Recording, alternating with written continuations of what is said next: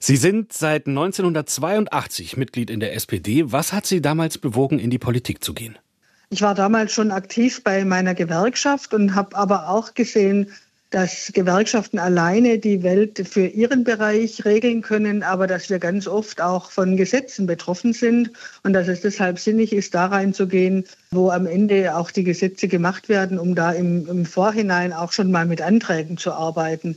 Der konkrete Anlass damals war, dass Helmut Kohl Helmut Schmidt abserviert hat, beziehungsweise die FDP umgeschwenkt ist. Und dann hm. dachte ich mir, so, jetzt gehst du in die SPD. Haben diese Gedanken, also dieses äh, Bewusstsein dafür, haben das Frauen heutzutage weniger? Oder was glauben Sie, warum Frauen in den Parlamenten immer noch so unterrepräsentiert sind heute?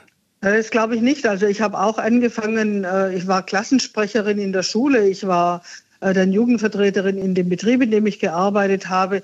Das heißt, je weiter unten du bist, desto leichter ist es und je weiter nach oben du kommst, desto dünner wird die Luft. Und es geht im Grunde genommen nicht um das Interesse der Frauen, sondern es geht ein ganzes Stück weit auch um die Rahmenbedingungen, die sie vorfinden, weil die Spielregeln, die in den Parlamenten, in den Gemeinderäten, in den Kreistagen, im Landtag, im Bundestag gemacht wurden, sind eben Männerspielregeln.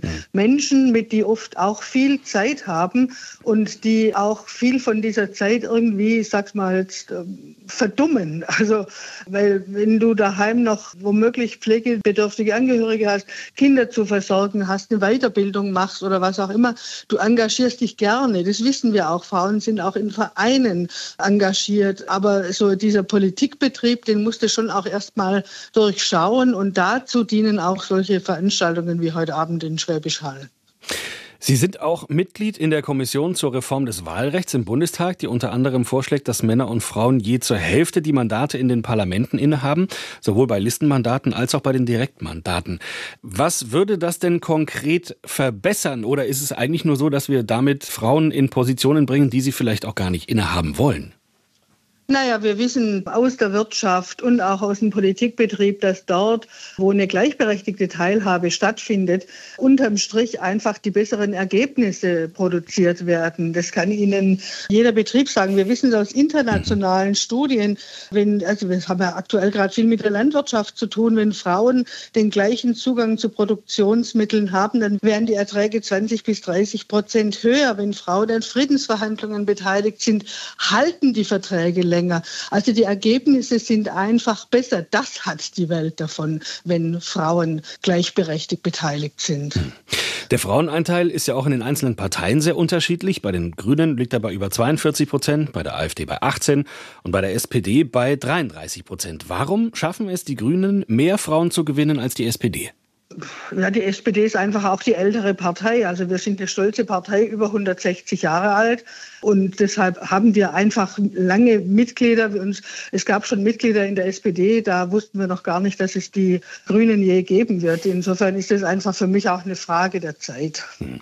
Sie sind ja seit vielen Jahrzehnten im Politikgeschäft. Ähm, wenn Sie so zurückschauen, warum würden Sie persönlich jungen Frauen jetzt raten, in die Politik zu gehen?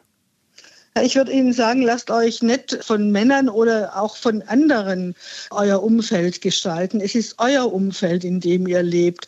Es soll irgendwie innerhalb des Verkehrs in eurer Gemeinde sollen da nur die Autos gesehen werden oder auch die Fußgängerinnen und die Kinder. Oder wir hatten es kürzlich in Göppingen, da hat es eine einzelne Gemeinderätin geschafft zu sagen, stopp, diese Vorlage für die Schöffinnen und Schöffen bei den Gerichten, die wird so nicht akzeptiert. Da sind ja mehr Männer als Frauen drauf. Dann wurde die Vorlage zurückgezogen und jetzt sind die Schöffen da äh, gleichberechtigt drin. Also man kann einfach sein Umfeld gestalten und ich glaube, das ist tatsächlich was Schönes. Und ich bitte die Frauen einfach nicht zu überlegen, kann ich das, sondern die Überlegung muss sein, will ich das? Und dann kommt die Frage, wie geht das? Aber ich mag denen auch allen zurufen, hey, Mut zur Lücke, die Jungs können auch nicht alles.